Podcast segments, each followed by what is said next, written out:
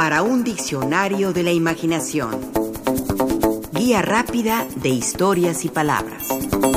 Deportista.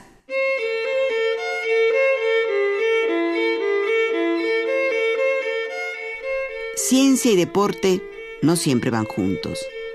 O por decirlo mejor, científicos y deportistas no son siempre la mejor combinación.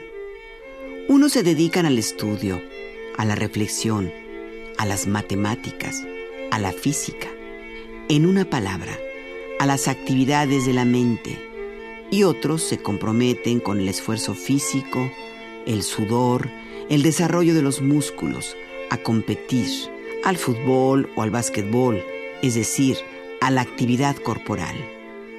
Pero hay sus excepciones. El concepto mente sana en cuerpo sano también aplica a connotados científicos como Alan Turing, el matrimonio de Pierre y Marie Curie, Niels Bohr, Edwin Hubble, Santiago Ramón y Cajal, Carl Sagan, René Drucker-Collin, entre muchos otros.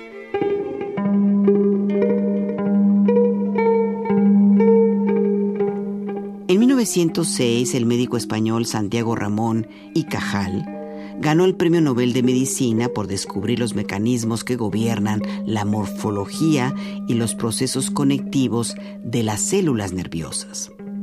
Es el precursor de la moderna neurociencia. Fue uno de los científicos más eminentes e influyentes de su época, pero también un devoto deportista. Nació en 1852 y murió en 1934. Todo sucedió de joven, cuando perdió una competencia de vencidas con un amigo de nombre Morrines y decidió que eso no le volvería a suceder. Se metió al gimnasio en uno situado en la Plaza del Pilar en Madrid, hizo pesas y fortaleció su musculatura. Se empeñó tanto que se convirtió en un muy empeñoso físico-culturista Desarrolló sus bíceps, tríceps, así como su espalda y pectorales, que eran corpulentos. En su diario llegó a decir que era ancho de espaldas, con pectorales monstruosos. Su circunferencia torácica excedía los 112 centímetros y al andar mostraba esa inelegancia y contorneo rítmico característico de los forzudos o Hércules de feria. Se afirma que tal era su corpulencia, que al apoyarse en los bastones de caña que empezaban a ser usados en su época, él, al descansar en ellos, los rompía. Por lo que en su lugar usaba una barra de hierro de más de 5 kilos. Fue tanta su pasión por el físico-culturismo que ayudó a organizar la primera competencia de este tipo, llamada en inglés The Great Competition celebrada el 14 de septiembre de 1901 en el Royal Albert Hall de Londres.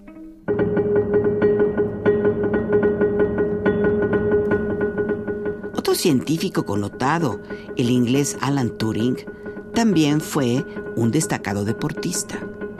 A Turing, nacido en 1912 y muerto en 1954, se le considera el padre de la computación y pionero de la inteligencia artificial. En 1936 inventó la llamada máquina de Turing, capaz de implementar cualquier problema matemático expresado a través de un algoritmo.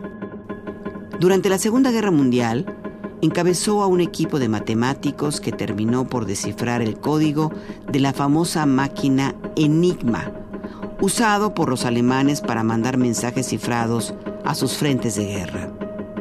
De esta forma, se pudieron descifrar las comunicaciones que enviaban a submarinos, barcos de guerra, a la aviación y al ejército, lo que permitió prevenir ataques a las fuerzas inglesas y aliadas.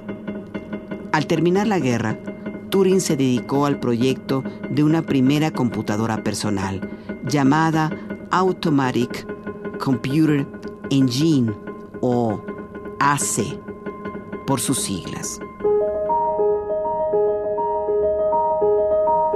Turing también mezcló la ciencia con el deporte. Fue un gran corredor de velocidad y de fondo. Era miembro del Walton Athletic Club, donde se convirtió en el mejor corredor del equipo. El semanario Athletics Weekly una vez así escribió sobre él. El atleta del Walton es el mismo doctor Turing, que ha creado la máquina que piensa. El secretario del club en aquel momento era J.F. Harding, y esto recordaba sobre la llegada de Turing al equipo. Hacía un ruido terrible cuando corría. Parece que gruñía o resoplaba mucho al correr. Fue lo que más nos llamó la atención cuando comenzó a entrenar con nosotros, pero pronto se convirtió en nuestro mejor atleta. Era reservado y educado. Nunca nos habló de enigma ni de ninguno de los trabajos que estaba desarrollando. Y cuando le preguntamos por qué corría siempre, nos decía que entrenar fuerte era la única manera que tenía de encontrar algo de libertad en su trabajo tan estresante. Turing quiso participar en los Juegos Olímpicos de Londres, celebrados en 1948, y tal vez lo hubiera logrado, pero una lesión en una pierna se lo impidió. Hay que decir que su mejor marca en un maratón fue de 2 horas 46 minutos y 3 segundos, un muy buen promedio de carrera aún hoy en nuestros tiempos.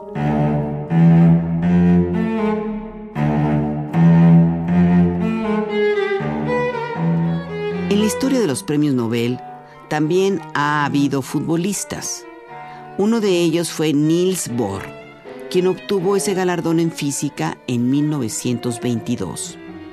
Su trabajo giró en torno al estudio del átomo, que emite radiación electromagnética solo cuando un electrón del átomo salta de un nivel cuántico a otro.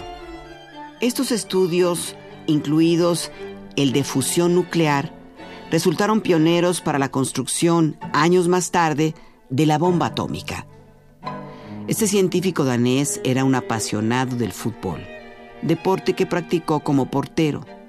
Jugó en el equipo de la Universidad de Copenhague y también para el club de fútbol Akademisk Boldklub.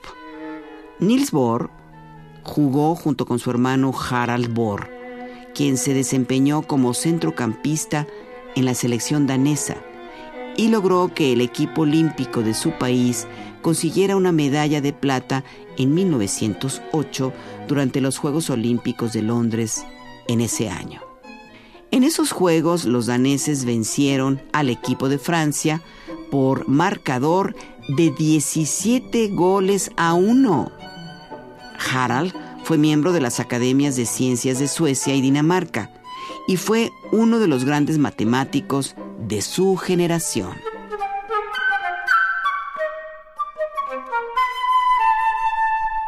El italiano Enrico Fermi, nacido en 1901 y muerto en 1954, es otro de los grandes científicos que también han destacado como deportistas. Fermi ganó el Premio Nobel de Física en 1938 por su trabajo en isótopos radiactivos.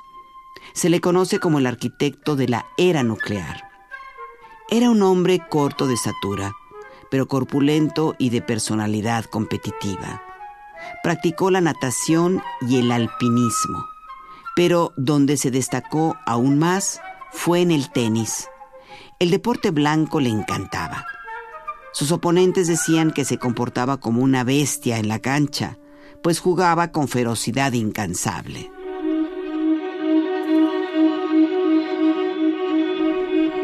Finalmente, le diremos que el telescopio Hubble, que orbita nuestro planeta, nos ha dado algunas de las más espectaculares vistas del universo. Pues bien, ese telescopio lleva ese nombre por Edwin Hubble, uno de los más grandes astrónomos del siglo XX.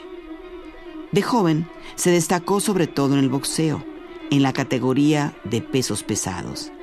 Era tan bueno que coqueteó con la idea de hacerse profesional y competir de manera directa contra el campeón del mundo de su categoría. Declinó la oferta y en cambio aceptó la prestigiada beca Rhodes que le permitió estudiar astronomía en Oxford.